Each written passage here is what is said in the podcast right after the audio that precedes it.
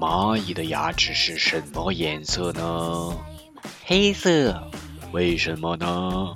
因为。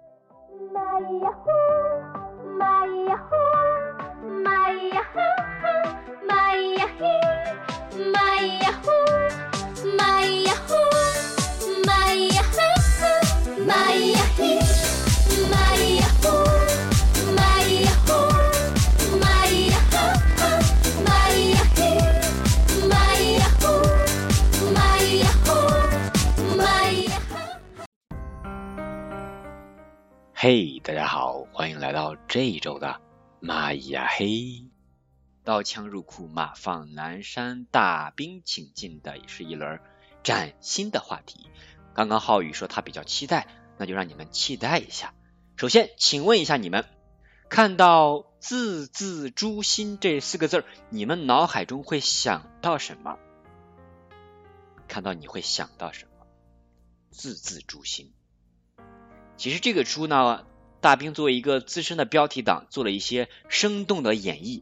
因为本来这个猪呢，在成语里面是诛杀这个猪，就说一个人呢，他比较毒，他不打你不骂你，光说两句话就能够让你无地自容，心如刀绞。说这个人说话很毒，叫字字诛心啊，可以简称叫刀刀扎心啊。楚原对说的很好。那今天大兵演绎一下字字诛心，这个诛呢，就是圆珠。珍珠啊，珠宝，总之你会能想到这种圆的东西啊，圆球。作业让你字字诛心是吧，刘瑞啊？那你太惨了啊！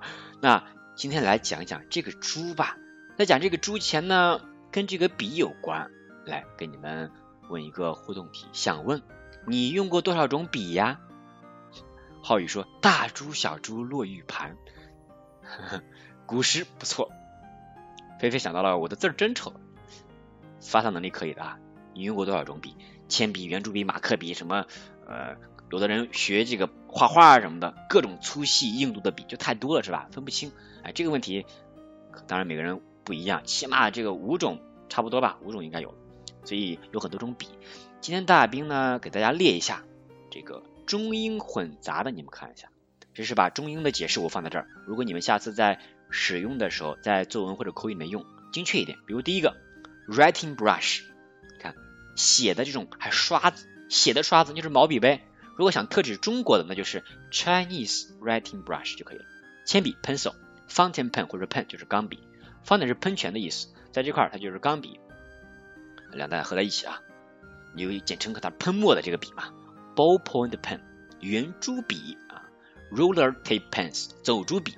什么叫走珠笔啊？这个文名字有点有点诡异啊，但是走珠笔其实它的性能就介于圆珠笔和钢笔之间，你想钢笔啊，一写字儿那个纸，它就被那个墨汁就浸满了，它比较稀一点，进到这个纸里面。但圆珠笔呢就比较干一点，但走珠笔呢介于两者之间啊，比较柔顺一点。如果我有钱，我肯定买好用的走珠笔，只用它，别的我都不用，因为它确实如德芙般丝丝顺滑呀，我肯定喜欢它呀，对吧？Roller tape pens，这个 gel pens 是我们大家普遍。用更多了中性笔，比如我现在用的就是真彩中性笔 gel pen，呃也比较便宜了，呃也比较方便使用了。你们也喜欢用是吧？OK，哈 哈，那这是这么多笔，今天大兵只想讲的是圆珠笔，介绍一下这个笔的起源吧。先说最早，东方人用的是这个砚台。你们学过一一篇古诗没有？看谁这个文化水平最高啊？古诗里面讲这个毛笔。古人他要不光是研墨呀，他还有的人比较土豪，会有一个专门的池子用来洗毛笔，用来洗毛笔，把那个池水都染成黑色的呀。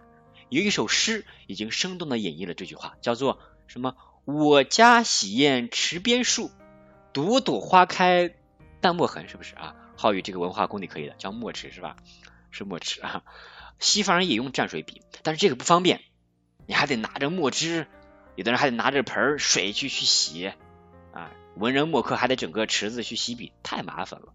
但是不方便，总归是有人去克服的。记者朋友们，你想，记者他们要去采访、去记录，可能满世界跑，他们要去及时记录的话，需要一个方便的笔。所以八八年的时候，这位叫 John 这个同学，这个美国记者，就成功的发明并取名 ballpoint pens 圆珠笔，它是没有商品化。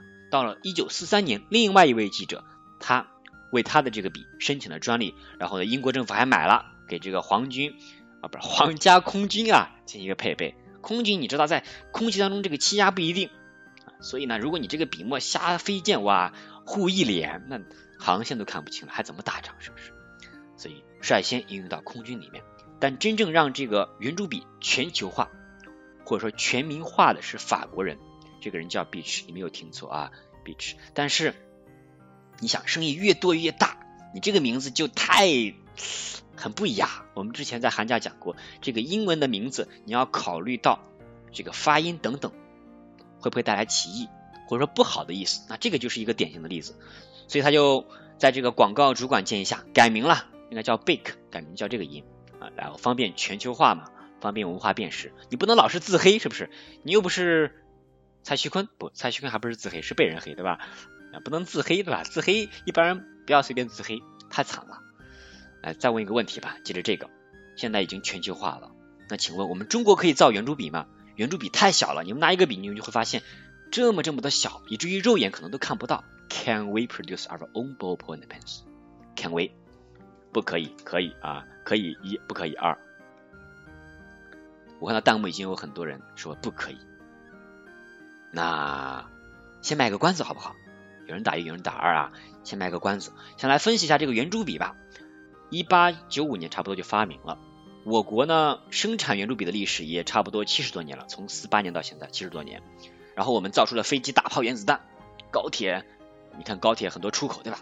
很多大的物件我们都造的很好，但是呢我们花了很长时间造不出来圆珠笔，这个是不是让人笑话？是不是？一六年的时候。时任总理李克强开了一个会，说我们中国现在还不能够有生产小圆珠笔里边圆珠的这个技能吗？是不是还要进口？让人笑掉大牙。但其实，在一六年之前，我们一一年已经开始攻关了呀，只不过没有克服而已。来看看它难在哪儿，好不好？那么闫飞啊，这些同学啊，子妮，你这个答案，我们稍等一下。他说前几年是不是可以了？哎，先分一下。难在哪儿？球做体，球珠是大概的一个结构啊。我们说 structure 这两大概的结构，它的工作原理我们来分析一下。我们常常写字，原理是什么呢？这个是你的这个笔笔杆啊，这个笔芯里面的这个油墨从这儿下来，随着这个滚珠去滚动，它这是有间隙的，比较小的间隙，所以油墨可以在这边浸透浸满。随着你滑动纸，纸上就留下了这个油墨的痕迹。那这就是写字的一个工作原理了嘛？难在哪儿呢？因为你想啊，它要足够耐压，而且你要用于切割比较小小球，你得工业化生产，切成很小的圆珠，批量化的生产运作呀，去然后去安装啊等等的，而且还得防潮防腐。不管你是在天南海北、北极南极，你都得写出水来，是不是？不能是个垃圾货。所以这三点同时都要满足，就比较难了。送奉上一张你们熟悉的元素周期表吧。有没有人会背元素周期表的？可以举手了啊！氢、氦、锂、铍、硼、氮、氮、氟、钠、铝、硅、磷、钼、铠、钴、啊！说一下要造这个吧，需要什么？铁和碳是必须的，这是造一些不锈钢这种硬度包括柔韧性比较好的铁啊，这种不锈钢东西的必要的产物。那除此之外呢，要生产这种特制的小圆珠，还要加入铬、钼和镍三种微量元素，并且比例要调配到合适的地步，才能够成功制造出来。但是没办法呀，没办法，他们嗯，中国被人家技术封锁，他们没法去掌握这个核心技术，那就不断的尝试尝试，攻克了好几年的关头。你们还没有学到化学是吧？浩宇啊，没学啊，有的人学，有的人没学，嗯，大概听过是吧？那终于经过不断的研发呀。山西啊，有没有山西的同学？山西同学可以打个一了啊，可以自豪打个一了。山西的有个叫太钢太原钢铁厂，他们在中华人民共和国啊这个历史阶段都发挥了很重要的作用。他们耗时五年，终于在一六年的年底，一六年的下半年吧，造出了圆珠笔头，终于实现中国可以不依赖进口了，可以自产了，这无疑是对这个国家吧，我觉得在这方面的一个鼓舞，真的，因为我们原来老说什么中国制造是这个制，粗制滥造这个制，就感觉你们中国老是次品，但是近些年来，我们一直在向中国制造迈进，这个智慧的智。要高精尖了，对吧？所以中国成功造好了这个圆珠笔的这个圆珠，也算是一大创举了。所以今天其实罗列了这个圆珠笔，包括笔的一些历史吧，也是让大家来嗯多一些观察的一些思路吧。其实平时我们用的很多东西，你去仔细去考察一下，有很多的小秘诀啊，小的一些趣事在里面。来，连麦互动的环节到了，请问你在使用笔当中有没有一些什么趣事呀？欢迎你的分享。可以随时连麦啊，在你们举手，你们举你们的手，大兵来分享一下大兵的趣事。在大兵原来上学的时候，那会儿还没有这个笔，还没有现在国产的这种笔啊，所以笔的质量也是参差不齐。有个趣事，有个趋势就是我的笔珠经常会掉，我的笔珠经常会掉呢，所以就导致呢，我这个笔珠，我发现这个纸有点，哎呀，有点要碎了，我就发现笔珠掉了。但是智慧的我呢，我就知道，作为一个专业掉笔的老手。呃，掉圆珠笔笔头的老手啊，我就知道了。悄悄把这个顺着这个痕迹呀，比如说我写了个人，在这个二这个位置，我肯定能找到我这个掉下的圆珠，套上，哎，就可以丝丝顺滑的写了。这是我的童年的趣事了，关于用笔的，特别的好玩。来听听大家的，连线一下浩宇，three，two，one，老师啊，到你了。就平常写字的时候，我用的都是那个中性笔按压的那种。嗯。然后换一个笔芯，把那个笔芯拿出来的时候，装的时候手一抖，然后那个弹簧飞出去，然后这支笔基本上就废了。那弹簧就没有能找着过的一次吗？飞得不远的时候有吗？从来没有。浩宇分享的就是他的这个弹簧啊，弹簧飞溅，直接把他这个笔就弹的直接就报销了，得买新的了。这也是我有过。不过我们我原来用那种笔，它的这个弹性不是很大，所以还能找着。他找不到就有点可怜。等一下，雨璇，Hello，雨璇。就是有一次我带了一支新买的笔，也不是新买的，就是我买了一盒，嗯，盒笔。然后以前那一盒笔里面用的都没有问题。然后有一天我拿了一支新的去学校，我一打开笔帽，它就开始滴水下来，像一支毛笔一样。是因为那个珠掉了吗？写字的话就可以写出那种毛笔的效果。哦，好像没有掉，就是它不停的在漏墨。然后，然后，然后我就去找人借笔，然后把这支笔给我的同学玩了。然后他就拿着那个笔滴在餐巾纸上，滴了几分钟就滴完了。哈哈，好，谢谢雨璇。他这个就是拿笔，突然拿了一支自以为好的笔。呃，其实我感谢雨璇这个经验啊，其实就是告诉我们。每次逢到大考或者一些考重要考试的时候，备两支笔，防止一支笔出突然出了故障怎么办呢？这是一个比较好的方式了，对吧？最后一位，婷文还在吗？连线一下啊，婷文在吗？Hello，婷文在吗？哦，可能不在。那下了啊，我们的老朋友锦鹏到你了，到你了，朋友。嗯，老师好。嗯，就是我要吐槽一下百乐。好啊，来，我那个买的那个笔，它总是就是快没水的时候，然后写不出来水，然后我就闲着没事就一直甩它，一甩一甩，然后就把我家墙全甩成笔水了。呃，笔珠没掉吧？笔珠没掉，但就是写不出来。然后笔珠没掉，还能写不出来的前提，还能把墨汁甩到墙上，请问这是什么操作？这我也不知道。然后我家墙现在就就成黑的了。啊，呃，嗯，听到没有？看朋友圈不是看我们的弹幕，天宇说妈见打系列，哈哈。景鹏，你赶紧的换笔，赶紧换笔。现在有没有换笔啊？换了。啊，你就终于换了，终于换了。好，我先下面啊。换人就人就该没了。对，人就该没了。谢谢，谢谢景鹏啊，提供了一个特别生动的案例，所以提醒我们选择这个优质品牌啊，保护我们洁白的墙壁，包括学校的。如果你们把学校的笔这个墙给人家甩黑了，那估计老师可能就要打你了，是不是？百乐的不能再买了是吧？啊，那大家赶紧换个品牌吧啊，赶紧换一个，看你是换真彩还是换什么别的笔，反正牌子挺多的嘛，国产的也有很多好笔的，对吧？OK，擦墙吧，朋友们。那今天大家嘉宾分享的就是关于这个笔的这么一个趋势，大家也发现啊，作为专业用笔多年的朋友们，大家有不同的这个趋势，感谢你们的分享啊！希望下周的这个新的话题能够引发你们的这个同感和讨论，也希望大家能够关注生活中的一些小的一些东西吧。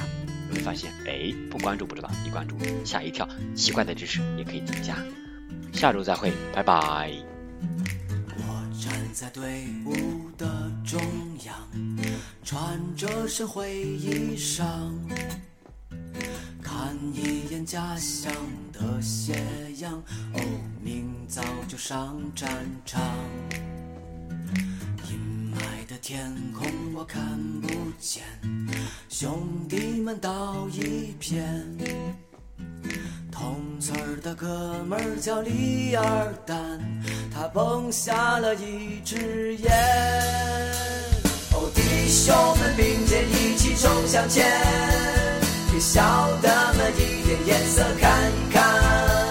等到我们雨雪胜利，开学回家人又能看到丰收的秋天。哦，弟兄们并肩一起冲向前。满脸的血雾已被风吹干。等到我们雨雪胜利，开学回家，人又能看到老娘的笑脸。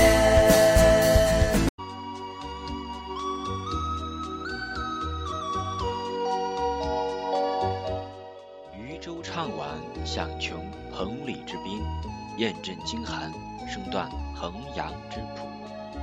物换星移几度秋，战外长江空自流。再会。